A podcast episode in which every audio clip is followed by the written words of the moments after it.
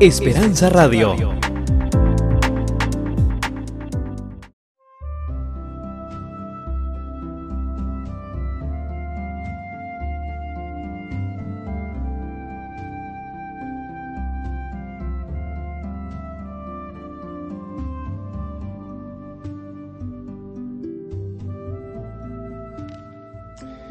Apreciados amigos, les saluda el pastor y doctor Jorge Eliezer Rico, quien tiene el gusto de extenderles una cordial y sincera bienvenida a este su programa Conexiones Bíblicas.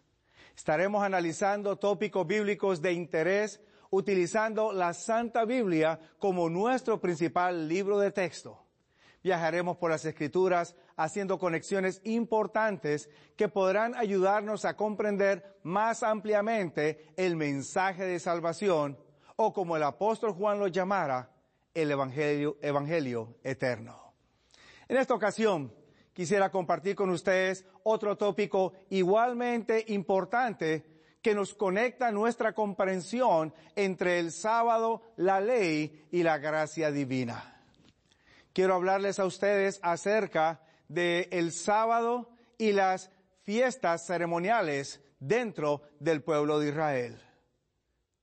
La palabra del Señor nos presenta que durante la época patriarcal, los hijos de Dios se destacaron por observar el sábado del Señor como el único día que ellos, ellos sacaban para adorar a nuestro Dios. Ahora bien, con motivo del Éxodo, según el libro del Éxodo capítulo 12, encontramos ahora que además del el sábado, Dios agrega otras ceremonias más para que ahora el pueblo de Israel, los descendientes de los patriarcas, pudieran entonces ampliar más su adoración y su relación con el Señor. Cuando vamos a la escritura, mi querido amigo, vamos a encontrar que si bien es cierto que el sábado se distinguió por ser el único tiempo dedicado por los patriarcas en forma específica para la adoración a Dios, también es importante notar que ellos dedicaban a otros momentos para adorar a Dios a través de sacrificios, etc. Pero cuando viene la época del Éxodo, hay algo particular que sucede aquí, que entonces motiva a que Dios agregue fiestas, ceremonias, celebraciones adicionales.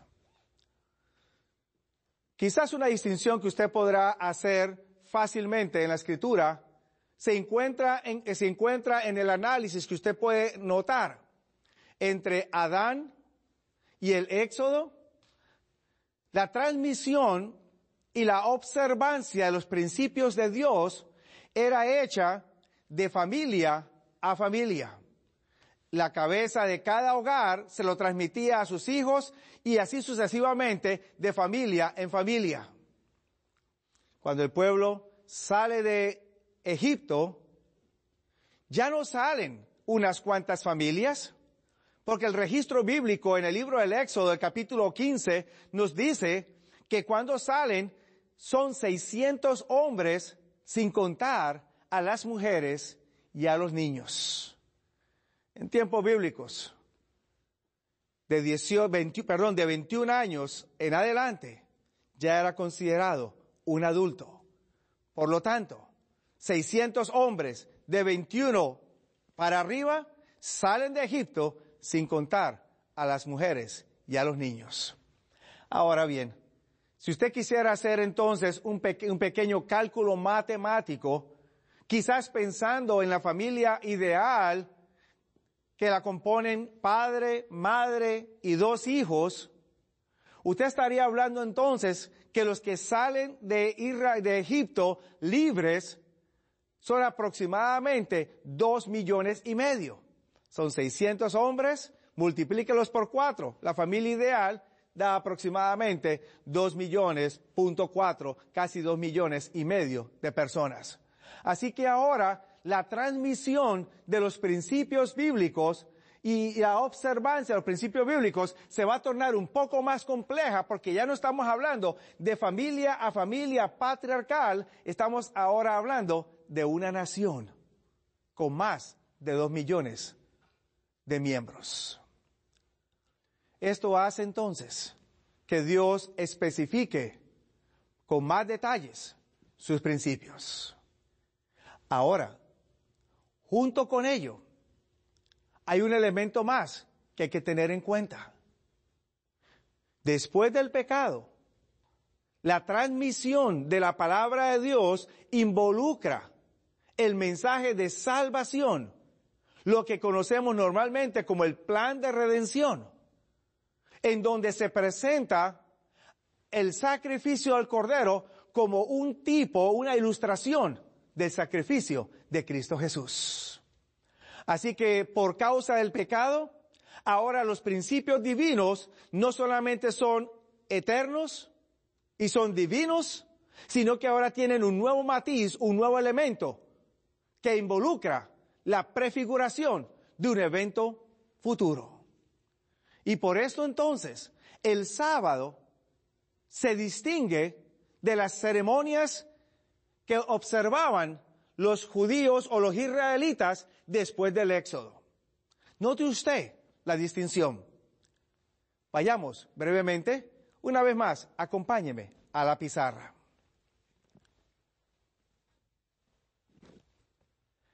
Tenemos entonces que dentro de la adoración a Dios, dentro del pueblo de Israel, estaba el sábado y estaban las ceremonias o las fiestas ceremoniales. Hay quienes quizás las han confundido y piensan que el sábado es lo mismo que una ceremonia ritual o una fiesta ceremonial. Sin embargo, hay clara evidencia bíblica para mostrar que el sábado es distinto a las fiestas ceremoniales y que no pueden ser confundidas ni pueden ser mezcladas la una con la otra porque ambas tienen propósitos diferentes. Notemos esos propósitos diferentes. En primer lugar, usted va a encontrar que el sábado fue dado al hombre en el momento de la creación. El sábado precede a la existencia del hombre y ahora Dios se lo otorga al hombre para que éste entonces lo utilice para relacionarse con su creador. Por el contrario, las ceremonias son introducidas hasta el éxodo de Egipto. Así que, como usted puede notar, entre la creación y el éxodo hay un periodo de aproximadamente cinco mil años durante los cuales solamente se observa el santo sábado. Ningún otro tiempo se observa. Ya después del éxodo es que se introducen las fiestas ceremoniales. Segunda característica que distingue el sábado de las fiestas ceremoniales. El sábado es presentado como una señal de creación según Éxodo capítulo 20, versículo 11, porque en seis días hizo Jehová los cielos y la tierra, la mar y todo lo que en ellos hay, y el séptimo lo bendijo y lo santificó. Y también es una señal de redención o una señal de salvación. Según Deuteronomio capítulo 5 versículo 15, Dios le dice al pueblo, acordaos que fuisteis siervos en casa de Egipto y que de allí Jehová vuestro Dios os sacó con mano fuerte, brazo, brazo derecho y os introdujo a la tierra prometida. Por el contrario, las ceremonias se presentan como conmemorativas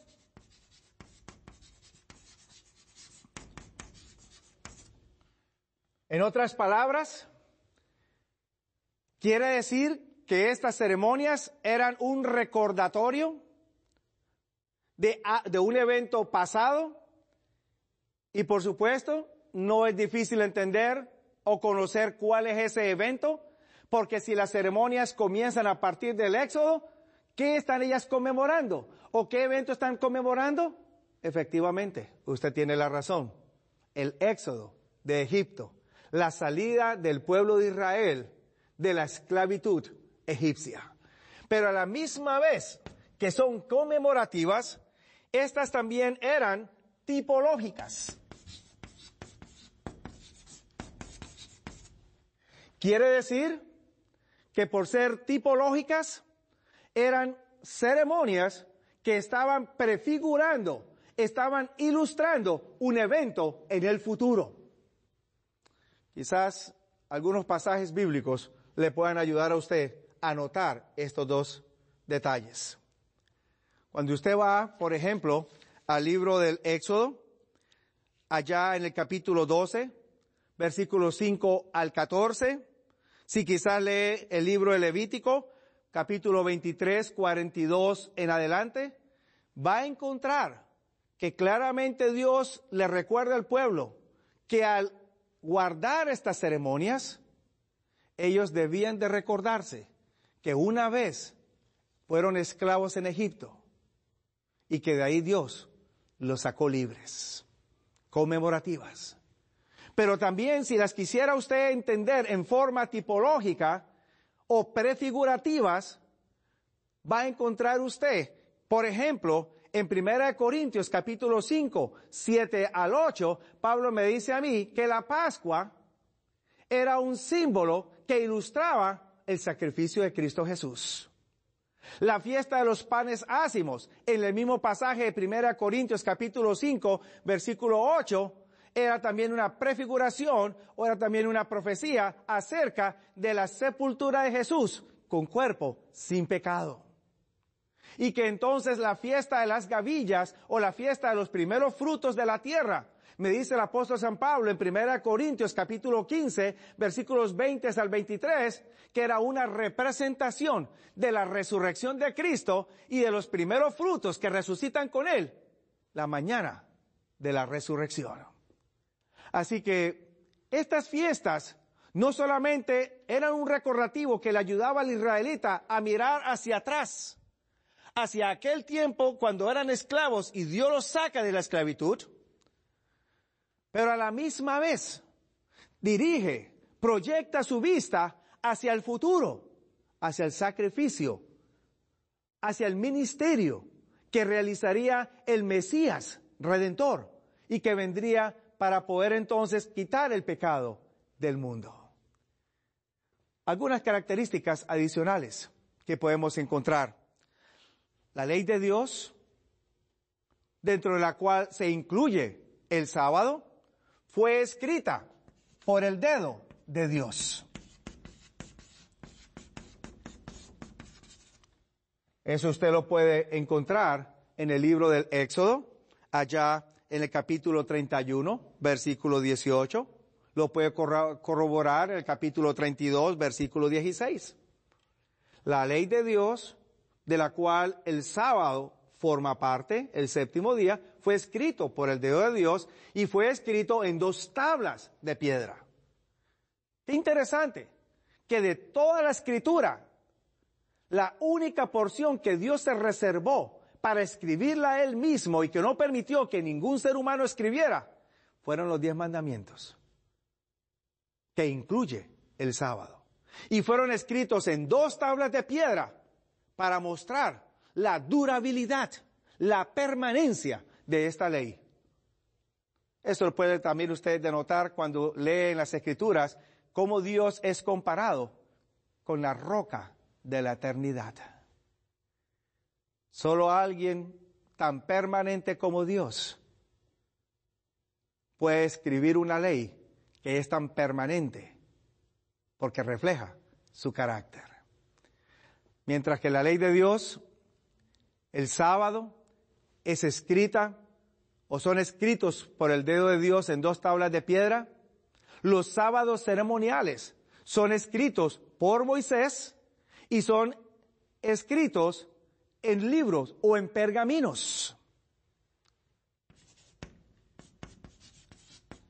Por supuesto, Dios se lo dicta a Moisés Pero este los escribe y lo escribe en pergaminos, o en libros, o en pieles, denotando entonces cuán temporales iban a ser en su observancia estos sábados ceremoniales. Usted puede notarlo allá en Deuteronomio capítulo 31, versos 9, 24 al 26. Otra característica más que distingue el sábado de, los, de las ceremonias. El sábado se celebra semanalmente, cada séptimo día, dice el mandamiento, en Éxodo capítulo 20, versículos 8, 9. Cada séptimo día se, se, guarda el sábado. Cuando venimos a las fiestas ceremoniales, esta celebración era anual. Una vez por año se congregaban para celebrar estas fiestas y lo interesante era que tres veces al año, para tres de estas fiestas, todos los varones de Israel tenían que venir a Jerusalén a celebrarlas. Quizás usted habrá notado eso en la escritura. En el Nuevo Testamento, los judíos llegaban a Jerusalén para celebrar tres fiestas. Una, la Pascua y los panes ácimos. Otra era la fiesta del Pentecostés. Y la tercera, la fiesta de los tabernáculos.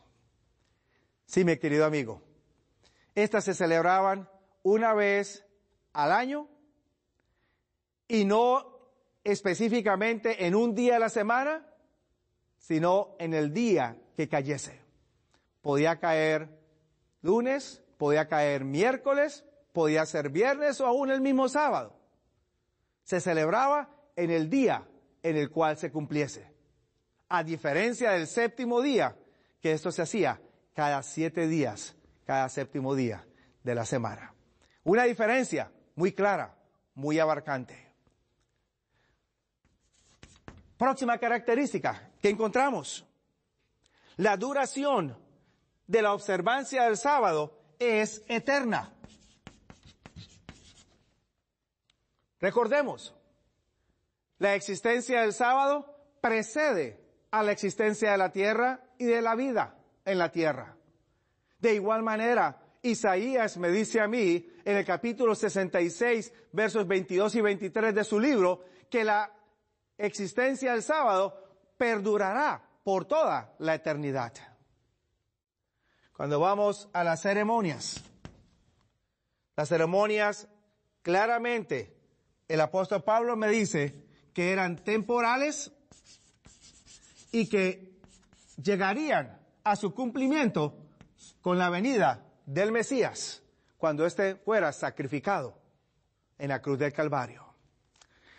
Quizás usted lo puede leer allá en el libro de Gálatas, capítulo 3, versículos 17 en adelante.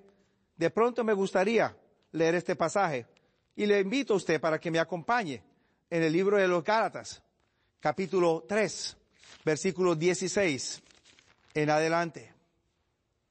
Noten lo que dice la escritura. A Abraham, dice San Pablo, fueron hechas las promesas y a su simiente.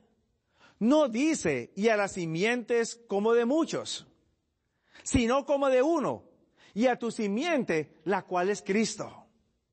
Verso 17. Esto pues digo, Note que es Pablo el que está escribiendo. Que el contrato confirmado de Dios para con Cristo, la ley que fue hecha 430 años después, ¿a qué ley se refiere? ¿Qué está pasando? ¿A cuáles 430 años después? ¿Después de qué? Se está refiriendo 430 años después de que Dios le hace la promesa a Abraham, la ley ahora es dada a Israel. ¿Será la ley ceremonial o será el principio eterno? La respuesta es obvia, mi querido amigo. No puede ser el principio eterno porque ya hemos aprendido que hay indicadores que claramente muestran que la ley se conocía mucho antes del Sinaí, desde el mismo inicio de la historia de la raza humana. Así que claramente Pablo me está hablando a mí es de las ceremonias. Sigamos leyendo. En el mismo libro de los Gálatas, capítulo 3, él me dice a mí, en el versículo 19, pues ¿de qué sirve la ley? Fue puesta por causa de las rebeliones hasta que viniese la simiente. ¿Hasta cuándo? Note lo que dice San Pablo. Fue, fue puesta por causa de las rebeliones hasta que viniese la simiente a quien fue hecha la promesa ordenada, aquella por los ángeles en la mano de un mediador. Qué linda la descripción bíblica que se nos presenta aquí por parte del apóstol San Pablo. Y no sé si usted ha notado la distinción que él hace allí. Me dice claramente que la ley fue colocada por causa de las rebeliones hasta que viniese la simiente. Hasta es una cláusula de tiempo que me dice a mí que la duración sería limitada hasta que llegase la simiente. Ahora, ¿a qué ley se está refiriendo? Mi querido amigo, le doy a usted un principio que le va a ayudar a comprender un poco más ampliamente este tema. Cuando se trata de la ley de Dios, usted va a encontrar que en, las escrituras, cada uno de los autores cuando hablan de la ley, ellos no especifican a qué ley se refieren. Ellos simplemente utilizan la palabra ley, pero ellos no especifican a qué tipo de ley se refiere. Esto hace entonces un poco más complejo el estudio de la Biblia, porque entonces usted va a encontrar al leer la Biblia que hay por lo menos seis tipos de usos de la palabra ley. La ley se puede utilizar para referirse a la ley moral, los diez mandamientos, a la ley ritual, se puede referir a la ley de salud, a las leyes civiles, se puede referir a la ley como, como a la ley de pecado, un principio que gobierna los miembros de nuestro cuerpo, como dice San Pablo allá en Romanos capítulo 7, aún los escritos de Moisés se le llama también ley. Así que mi querido amigo, antes de que usted le coloque una etiqueta a la palabra ley cada vez que la encuentre en la escritura, primero usted pregúntese, ¿a qué tipo de ley se está refiriendo el pasaje bíblico? Lea su contexto, analice, encuentre respuesta antes de usted colocarle una etiqueta directa, se refiere a esto o a lo otro. Cuando vamos aquí, Pablo me está hablando a mí en el capítulo 3 del libro de los Gálatas. El contexto me está hablando a mí de que se refiere a la ley ceremonial, no a los mandamientos de Dios o a la ley moral. ¿Por qué razón? Porque el verso 19 me dice a mí que la ley fue puesta por causa de las rebeliones. Ni el sábado, ni los otros principios de la ley, que son eternos, fueron colocados por causa de la rebelión, porque así eh, existían antes de que entrase el pecado aquí a la tierra. Obviamente se está refiriendo entonces a otra, y es la ritual, que entra por causa de la rebelión, porque ahora esta ley ritual me va a presentar a mí al Mesías, en todos sus ritos para ilustrarme el ministerio de Él y la obra de salvación que ejecutaría en favor suyo y en favor mío. Sí, mi querido amigo. Por eso Pablo llama a esta ley en el mismo libro de los Gálatas, en el capítulo 3 y en el verso 20, 25 eh, en adelante, nos la llama a ella o la compara como más venida la fe, ya no estamos bajo un ayo. La ley es nuestro ayo, dice el versículo 24. La compara con un ayo. Para aquel que quizás no entienda la traducción de la palabra ayo, también puede ser entendida como tutor. Alguien que está instruyendo a un pequeño en los caminos a seguir. Eso es lo que hace la ley ceremonial me instruye a mí en el camino para entender el ministerio del Mesías y poder acercarme a mi Salvador, Cristo Jesús.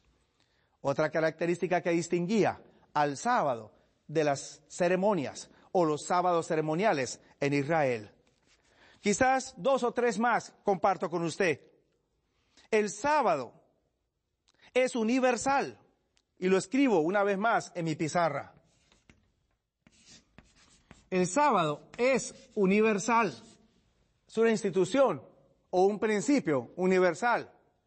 Esto quiere decir que el sábado se aplica a todo tiempo, bien sea antes del milenio o después del milenio, bien sea antes de, de, la cruz o después de la cruz, bien sea en el tiempo moderno, el sábado se aplica a todo tiempo, se aplica en todo lugar y se aplica a todas las gentes. Los sábados ceremoniales no son universales, están conectados con Canaán. En otras palabras, debían de ser observados saliendo del éxodo de Egipto y entonces entrando a la tierra prometida. Y mientras estuvieran en Canaán podían ser observadas. Pero cuando el pueblo fue llevado cautivo a Babilonia, no se observaron porque estaban fuera de la tierra de Canaán. Puede leerlo ahí en Éxodo capítulo 12, verso 25, Levítico 23, versículo 10, números 15, 18, etcétera. Hay otras referencias más que nos hablan al respecto. Quizás una característica más le comparto, mi querido amigo. Mientras que la existencia del sábado precede a la vida aquí en el planeta Tierra y al establecimiento de los sacrificios, en otras palabras, viene desde la misma creación del hombre cuando se le introduce al hombre, los sábados ceremoniales están ligados a los sacrificios. Me dice a mí la palabra del Señor en Levítico 23, verso 37, que al celebrarlos, un sacrificio estaba involucrado. Quiere decir que una vez que el sacrificio supremo que se realizó en la cruz por usted y por mí se diese, ya no había necesidad más de guardar esos sábados ceremoniales. Estimado amigo, cuando vamos a la palabra de Dios entonces, y podemos, eh, podemos encontrar esta linda distinción y aclaración entre el sábado, séptimo día de la semana, celebración anual, principio eterno y divino, y los sábados ceremoniales, que estaban involucrados en forma temporal, proyectando la mirada del israelita hacia el pasado, a la tierra de Egipto, su salida, y hacia el futuro, la redención del Mesías. Encontraremos que Dios desea que usted disfrute de este principio que no tiene límite de tiempo, límite de lugar, ni límite de persona. Dios lo llama a usted para que lo guarde de manera especial.